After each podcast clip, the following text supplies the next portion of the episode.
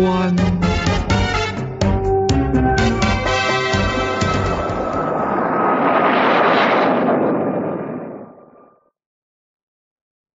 美舰击沉之谜。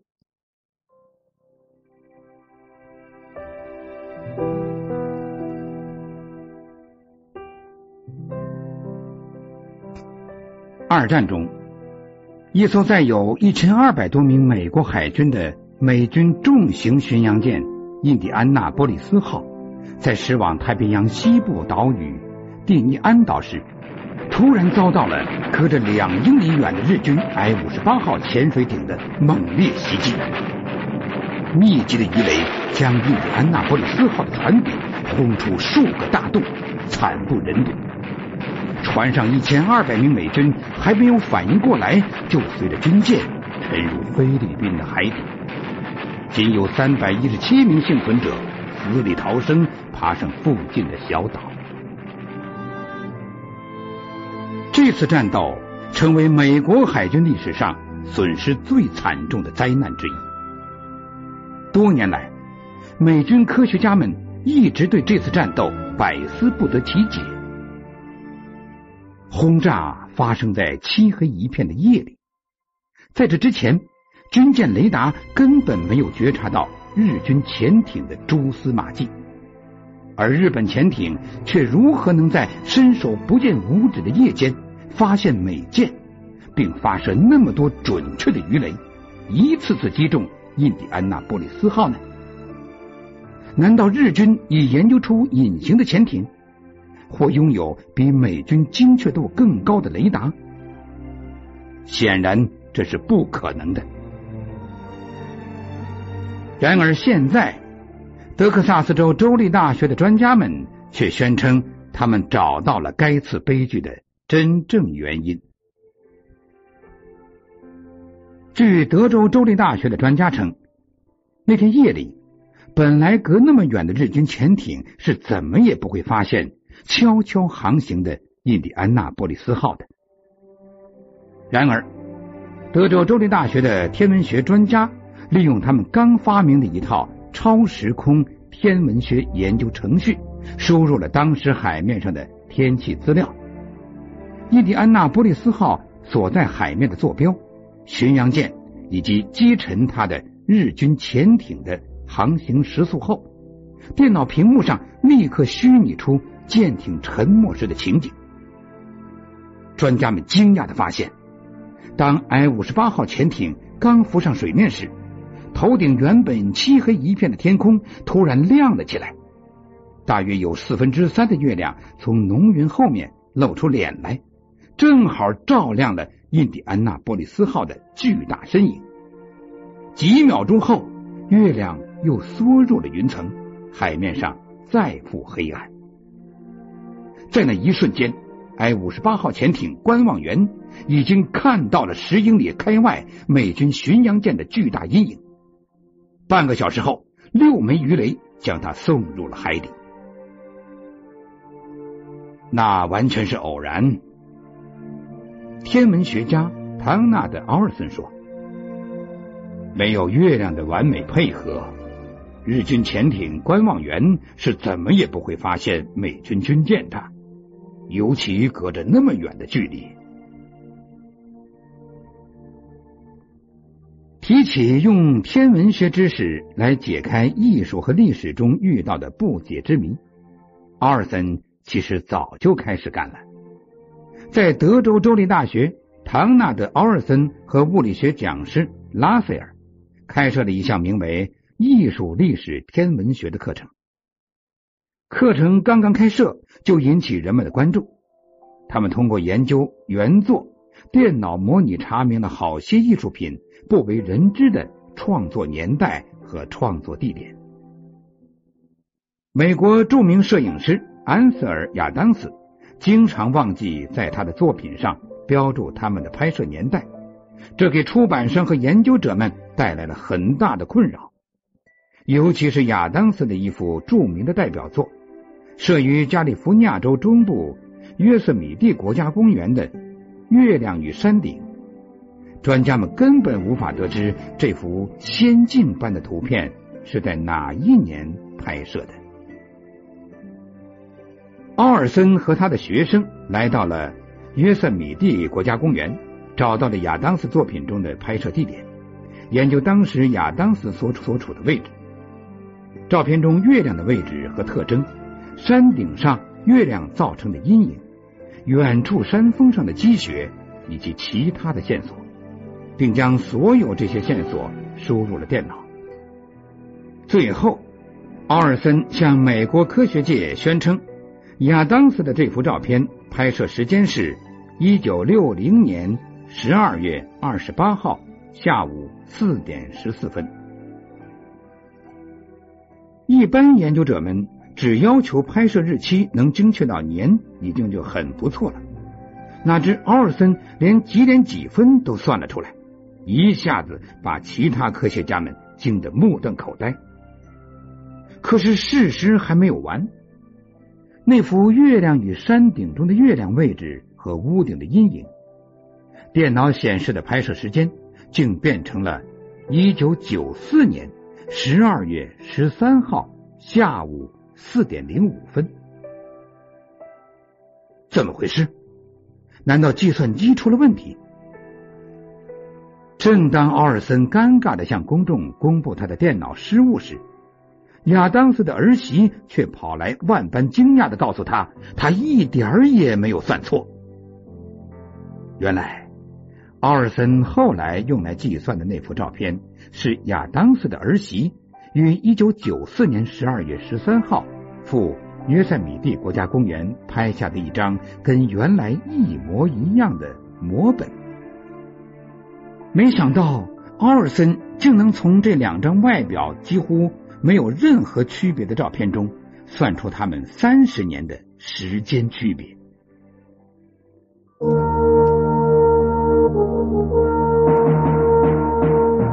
探索古代文明，寻找失去的世界，与外星人全接触，架起我们与先知的桥梁，打开神秘世界的大门，掀开世界神秘的面纱，金谷。奇观。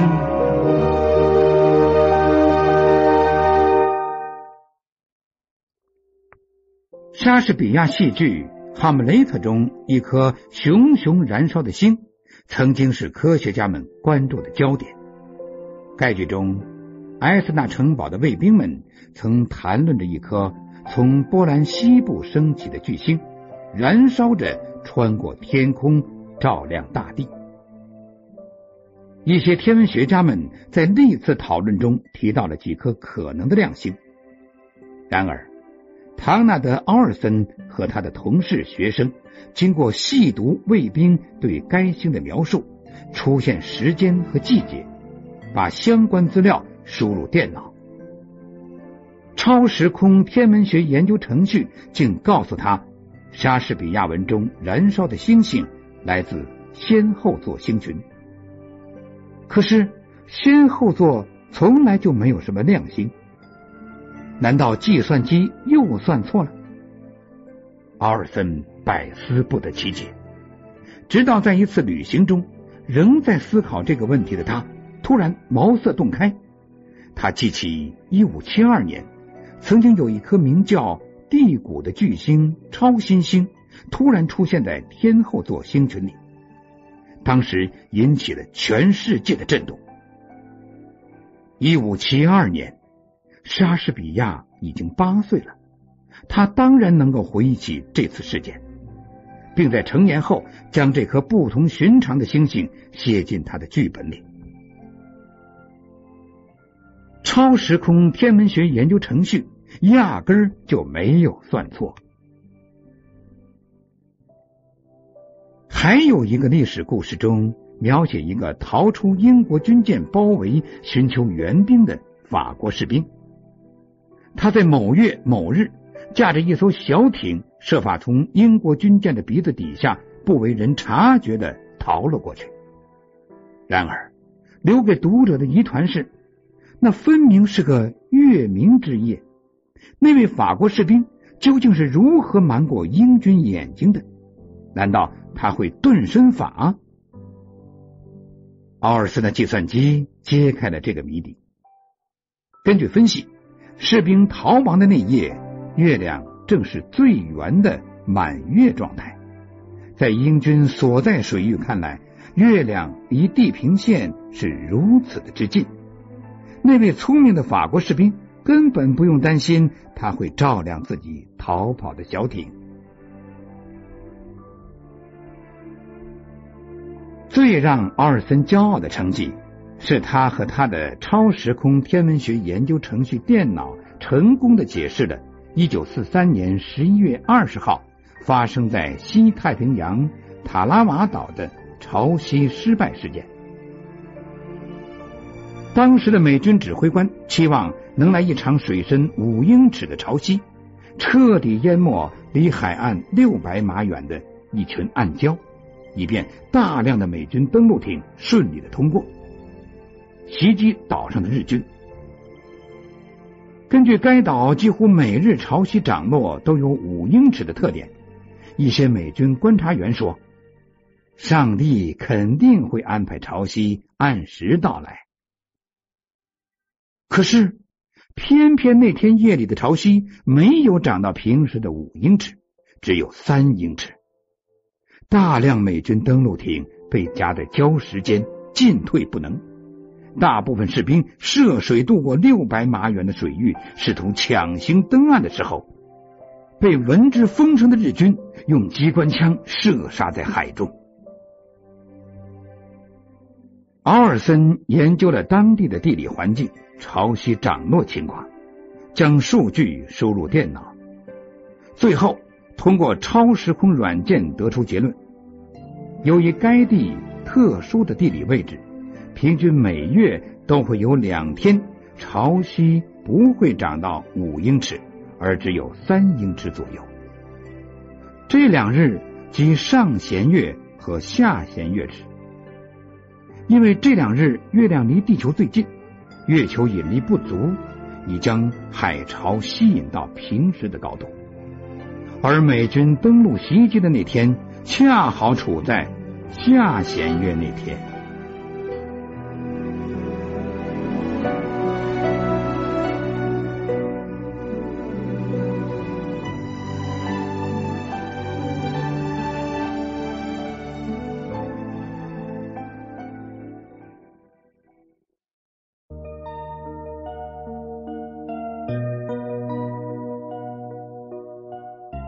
现在收听的是《金谷奇观》。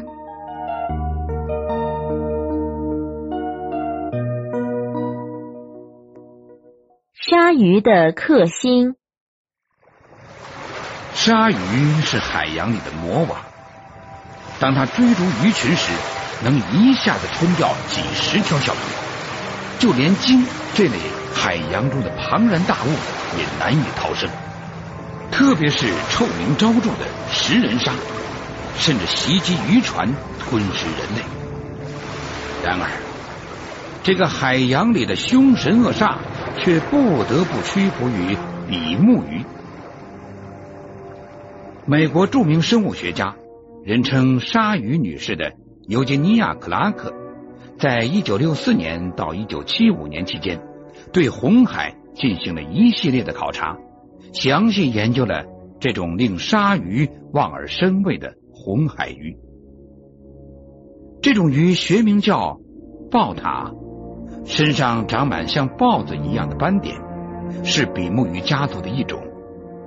以色列人称之为摩西塔。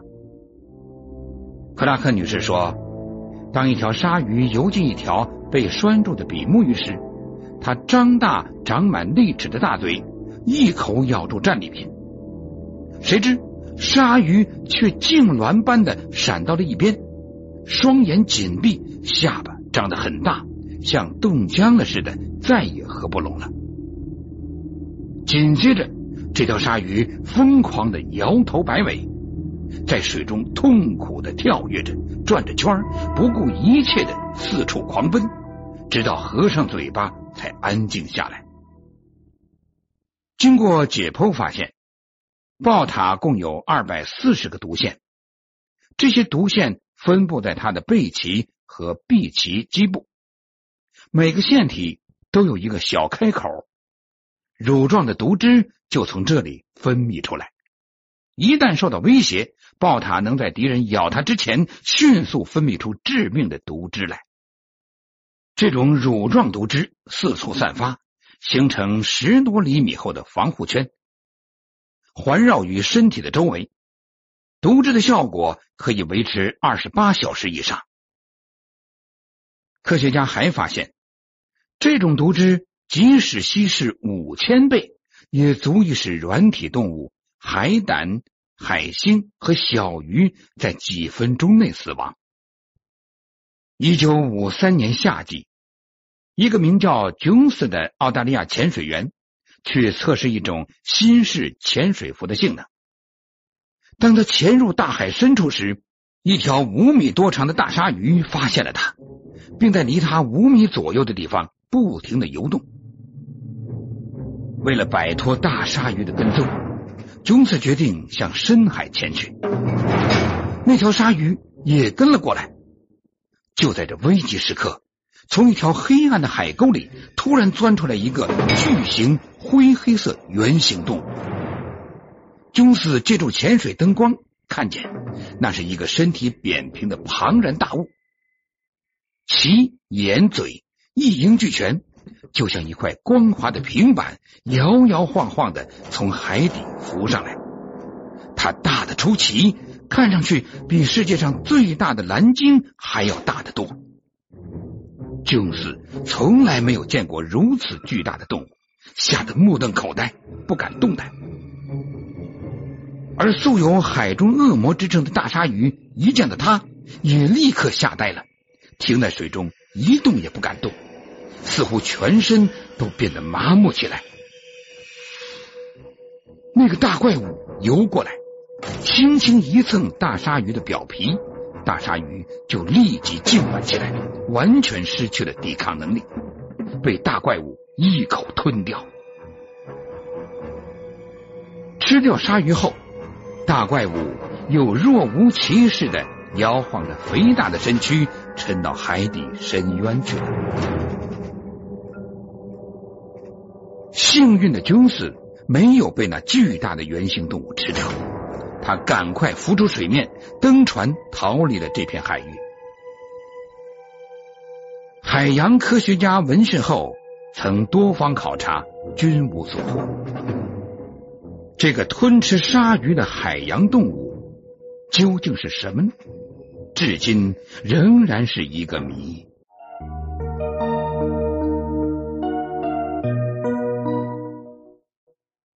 飘回故乡的棺材。一八九九年，美国的一位著名演员查尔斯·科普兰逝世，安葬在德克萨斯州的加尔维斯顿。到了第二年的九月，一场罕见的风暴席卷加尔维斯顿。风暴掀起的巨浪将科普兰的棺材从海滨牧场的墓穴中冲了出来，卷入了大海。风暴过后，库弗兰的女儿凯尔德尔德每天四处寻找失踪的父亲棺材，还在报纸上刊登广告。若有人发现来路不明的棺材，务请通知，当致谢仇。转眼间二十年过去了，凯尔德尔德还是没有找到任何线索。一九二七年九月十五号早晨，凯尔德尔德打开报纸，一条新闻跃入他的眼帘：著名演员查尔斯·科夫兰。在一九八九年去世，葬于加尔维斯顿。历年该地遭遇特大风暴，他的棺材被卷入大海。现已查明，二十八年后的今天，这口棺材随着墨西哥湾的海流绕过佛罗里达海岸，已抵达他的诞诞生地爱德华王子岛。棺材竟安然无恙的。漂流了三千公里，天哪，真有这事儿！凯尔德尔德半信半疑的给报社打了电话，答案十分肯定。是的，事实正是如此。凯尔德尔德赶忙奔赴爱德华王子岛，在那里，他果然见到了阔别了二十八年的父亲的棺材。一口棺材随波漂流了二十八年，行程三千公里，终于返回故乡，这是多么不可思议的事啊！这种巧合现象引起了科学家们的兴趣。英国著名数学家考莱科内教授说：“所谓的巧合，并非神秘莫测，而是可以用数学中的概率学来分析预测。”然而，有些科学家对用概率论来解释巧合现象，则持怀疑态度。美国医学博士卡尔曼教授指出，世界上的巧合之多。已经远远超过概率学的推测，其中有许多巧合是未知力量作用所形成的结果。